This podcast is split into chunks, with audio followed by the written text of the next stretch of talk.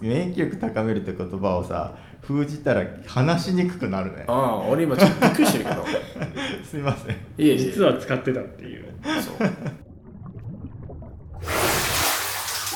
う Welcome to Voice Capsule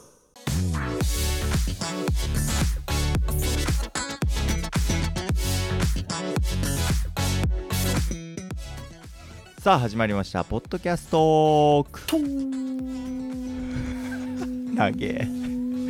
世の中の面白い音声番組を紹介しその番組の話題で盛り上がっちゃおうというコンセプトでお送りいたしますパーソナリティは本日30キロ走の練習が控えておりまして憂鬱な気分の笹かと常に自問自答小西と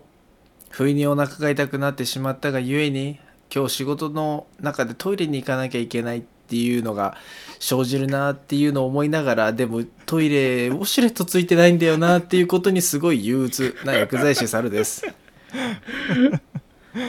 高校時代軍隊みたいな寮生活を共にした3人が異なる社会経験を経てそれぞれの視点を共有していきたいと思いますツイッターでも発信しておりますのでぜひフォローよろしくお願いしますお願いします概要欄にツイッターのリンクを貼っておりますではどうぞ最後までお付き合いくださいすいません最初に聞き苦しいことを言ってしまいましてねもうトークが始まっちゃったのかと思ったけど ね、危なかったですねポッドキャストトーク行きたいと思いますんではい、最近あの花粉の季節になってきて、ね、あー入りましたうんで猿の薬局でも多分アレルギーの薬がバンバン出てるじゃないか普な段そんなに出ないのに出始めてしまいましたねそうだうよね、んまあよく花粉っていうとまあ免疫機能とかね免疫力みたいな話が出てくると思うんだけど、うんその免疫に関連したお話をね、まあ、以前ね最初の方に紹介したことのあるうん山田裕二の「医者のいらないラジオお来ましたー」ニューヨークで活躍さ活躍されていうるん山田裕二氏と編集者のね新里さんっていう方2人なんかもともとね3人だったんだけどそのメンバーが変わってですね2人になったんですねほうんううんうんうんだから新しいバージョンの「医者のいらないラジオ」として最近ねうん生まれ変わったというか、うんあたまに聞きますよ私もね、うん、本当ですか2人だった確かに、うんでしょ、うんそうで俺知らなかったなと思ったことがあってでそれが免疫に関する話なんだけどほうなんかよくさ免疫力免疫力って言うじゃんもうねおー何かと免疫力免疫力ですねね免疫力を高めうる、ん乳酸菌、はいもうはいわかんないけど、うんい言やって大ま体すそうよです、うん、睡眠すれば免疫力高まる運動すれば免疫力が高まるみたいなさ、うん言われてるじゃんあの山田先生曰くですねあの免疫力っていう言葉はこの世にないというかうんそんな定義はないと、そんな定義はないとうほうんうんらしいんだよねその免疫力っていう言葉を使うむしろその医療従事者とか医者がいたら、うんちょっと怪しんだ方がいいレベルらしくてあうーんまあ要するに免疫力っていうのはまあその今言われてるとんでも情報まあなんて言うんだろうこう信憑性のない記事にはいだから専門的な用語じゃないから、うんそういうの使われてる記事っていうのはその根拠が定かじゃないまだ定義されてないがゆえに使いやすいんだろうねそうそう多分ね実体のそうないものだからだけどまあ専門家に言わしてみるとそんな言葉はないうんうんしかも英語ではそういう表現の仕方がそもそもないみたいなほそういう言葉すらないみたいなうなるほどうんだから免疫っていうのはまあ力の強弱とかっていうものではないっていうねうんその定義をされてて、うんなんとなくわかりますね、うんうんうんまなあそっかと思ってあ、人それれぞれ必ず持ってる力ですからね力というか機能力でっすてかそらうね機能だからそれをみんなあるからこの機能そうそうそうなんか基本的に免疫って、まあ、そのいろんな細胞が関わってうんチームワークだから、うんまあ、高めるというかそれなんかこう正常に働くかどうかの練習をさせるのが大事だと。ほう免疫なをんかその機能させやすくするき免疫が機能しやすい環境を作るってことだよなそうそうそうそうそうまあ具体的に言うとやっぱりその免疫っていうとその体の外部から入ってきたものを、まあ、やっつけるうんうん連携プレーでやっつけるっていうのがまあ基本的な流れなんだけど全然知らんなんか対処の仕方が分かんないようなやつらが来たらまあ対応できずに崩壊してしまうみたいな、うん今回のまあコロナウイルスとかそういう新しいね感染症とか流行った時はまあそういう感じになっちゃうんだけど、ね熱が出たりねしますよねそうそうそうそう、まあ、だからそういうワクチンとかで免疫に機能に対して練習をさせてあげるというかそうだねワクチンはもうまさにそれ練習ですねそうそうそうそうという意味で免疫機能を正常に保つっていう言い方はしてもいいけど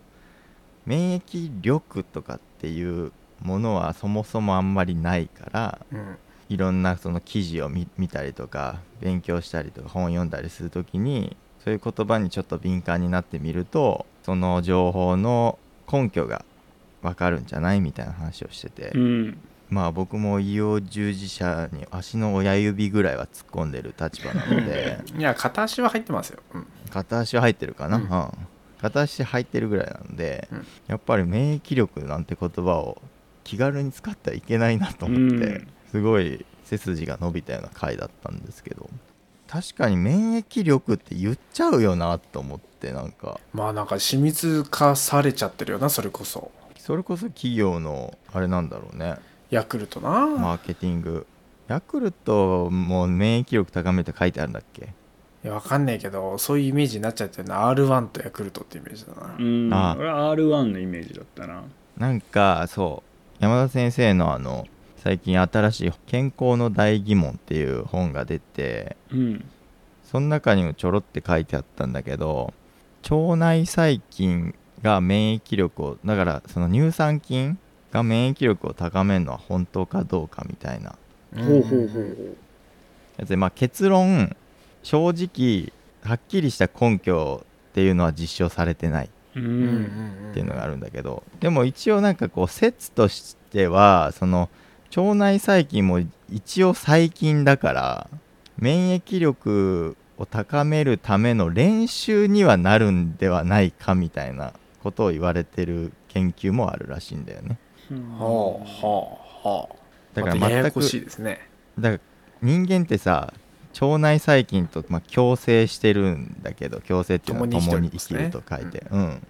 だけど一応外部のものなんだよねあいつはうんうんだからそのそう外部のものとしてその体に取り入れることによって免疫の、まあ、練習というか機能を正常に保つっていう意味で言うとまあ理論上間違ってはないかもねみたいなうんまあなるほどそうそうそうまあでもそういう研究もあるみたいで実際まあでもちゃんとしたこうその統計が出てるわけではないからここでは言い切れないよとは言ってるんだけど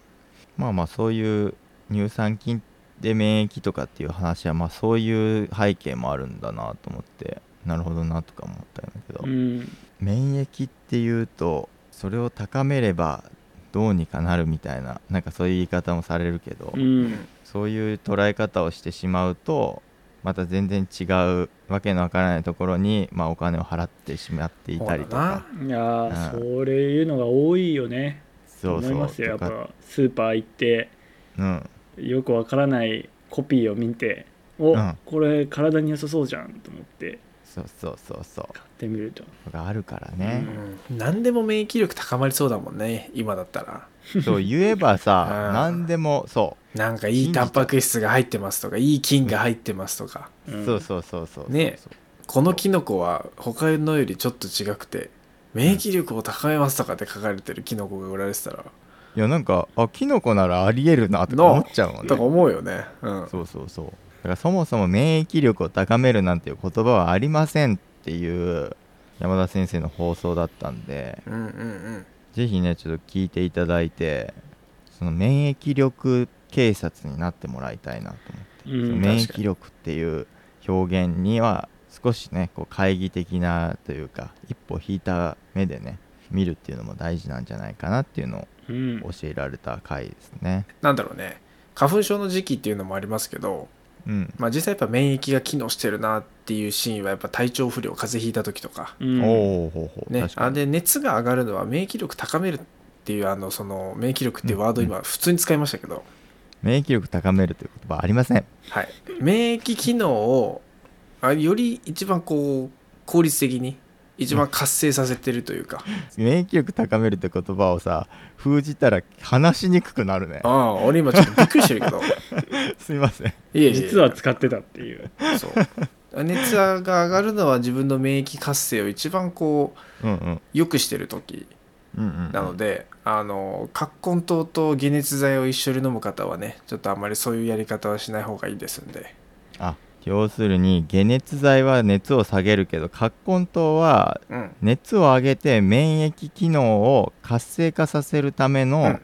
漢方薬だから、そうそうそうそうそうそれを2つ一緒に飲んでしまうと相反する効果葛根で湯の意味がねだいぶなくなってきますんでだからあの今こ今それこそ体調悪くてね受診するとね葛根湯出されたりするんですよ、ああ確かうに、うんんうん、で頭痛くて解熱剤とかうんうんうんあの解熱鎮痛剤ですねあの、はい頭痛いのの薬って熱下げたりするんで、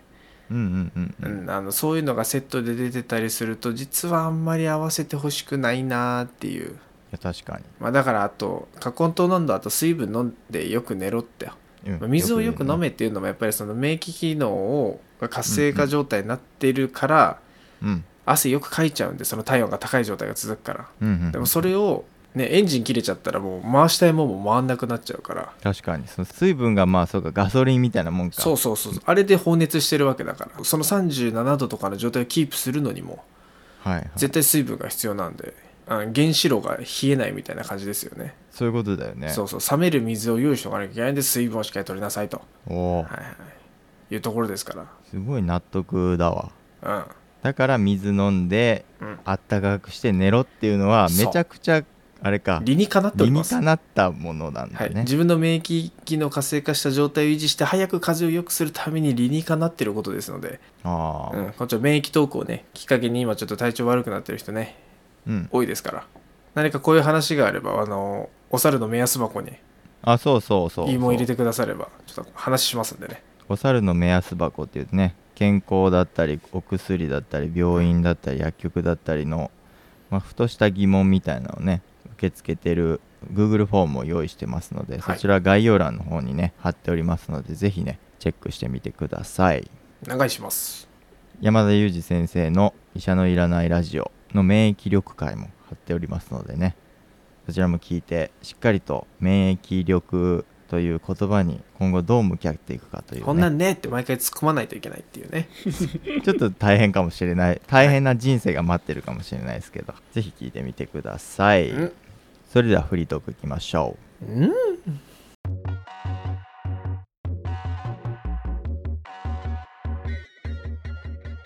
あの以前友達の結婚式に行った時にほうはい久しぶりに会った大学時代の同級生じゃないんだけど留学生、ほうほうほうほう、はいはいうんうん、がいて、その人あの結婚したとかもう全然知ってるんだけどうん子供が1人目生まれてたのは知っててはいで、まあ、何のお祝いもできてなかったなと。うんうんでいたから同席したからああそれおめでとうっていう話を遅ればせながらしたんですよ、はいほうほうほうそしたらあのね2人目がねこの間生まれたっつっててもうさらにもう一人追加されてたんですねもはういはい僕の知らない間一人に目のお祝いをしなきゃと思っていたら、うん、うん、もう二人目も生まれていたとそうなんですよ、ほうほうほうほうまああの大学時代すごく仲良くさせてもらってたんでうーんいやこれはお祝いをししたいなとおう思ったけど、何も包み用意してないし今今その友達の結婚式用のあの ご祝儀しか用意してないから、もうもうそうだよな、それだはからもそうだよう申し訳ないけどサブで持ってたご祝儀袋の内袋、もうただの封筒ですよね、ううんんにあの2万円ぐらい入れて2人分ですって言って渡して、ほう、うんうん個人的にはまあそれで満足だったんですよほうほうほう、はいはいこれで元気にやってくれと思ってうんそしたらねその留学生がですねうんなんかお礼しますよみたいなうんあバーロー何言ってんだ手やんでっつって俺も、あ、うん別にねお礼をしてほしいわけじゃないからうんう、んそうだよもねうただただ、だこの、これを子育てに役立ててくれと、うんうんそんな俺に何か買わなきゃいけないとかあればもうその金すらちゃんと子供のお金に当ててくれとほまあ、うんいう話をして終わったんですううんそしたらねあの山梨の我が家にねうんその人からの「うち祝い」って書いてあったねお菓子が届きましてうんはいあのおいなんなんで送ってんだよとふざけんなともふざけんなよって言いたかったはずなのにうそうだよねうんうんめっちゃ美味しくてすんごいありがとうって思ったの結局嬉しかっためちゃくちゃ嬉しかったんだよねもらって いうんやなんか白状だな俺って思ったのすごいあんなにいらねえいらねえ言っといて、うんいざもらうとやっぱ嬉しいっていういなるほどやこの矛盾、そういう構造になってんのかもねうち祝いってうんうち祝いっていうのあれあれうんうちなんかそのっていうねお祝いのお返しみたいなうちって何なあないそうあようなのなないいないのないだねうんうん面白い言葉だねお ういや俺もそんなんさそんなんでもらったのがちょっと初めてだと思うんであー、なんか得した気分になってね結局あの送ってくれた方が俺も印象に残って喜ぶっていううんあだからやっぱやった方がいいことなのかないいよいいよと言われつつもいやいいよいいよって言われてたらやらなくていいとは思うんだけどうん本当に送なんてありがとうって言って送りたいんだったらうんまあこれもね本当あのね被災地に鶴を送る問題とねまあちょっと似たようなものがありますけどうん今いるのはそれじゃねえだろっていうさ、うんうんまあ、問題とかこんなに送られても食べられねえよっていうものもあるからそういう状況は考えた方がいいとは思うけど今回の例で言うとまあ猿一人で多分猿もその何人にも同じタイミングでお祝い金を送ってうち祝いをもらうラッシュでもないと